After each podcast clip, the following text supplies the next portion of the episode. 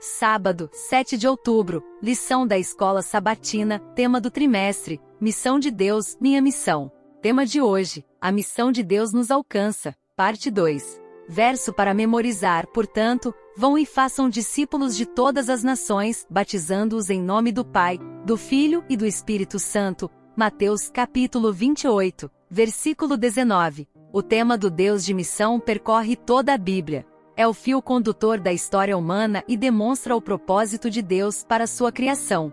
Além disso, consolida a revelação divina com um foco, a restauração da imagem de Deus em seus filhos caídos.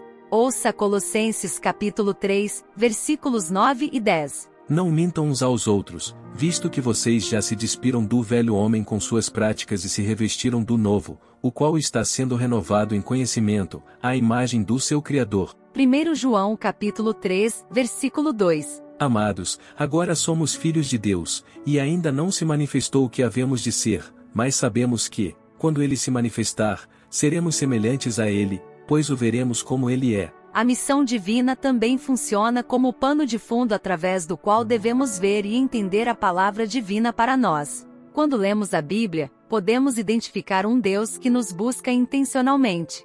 Apesar da separação causada pelo pecado, Isaías capítulo 59, versículo 2, Deus continua, por meio de sua missão, restaurando o relacionamento quebrado com a humanidade até o momento glorioso em que ele fará novas todas as coisas. Apocalipse, capítulo 21, versículo 5. Enquanto isso, Deus decidiu se manifestar a nós de tal forma que possamos entender sua natureza e seu propósito e, acima de tudo, ter um relacionamento real e duradouro com ele.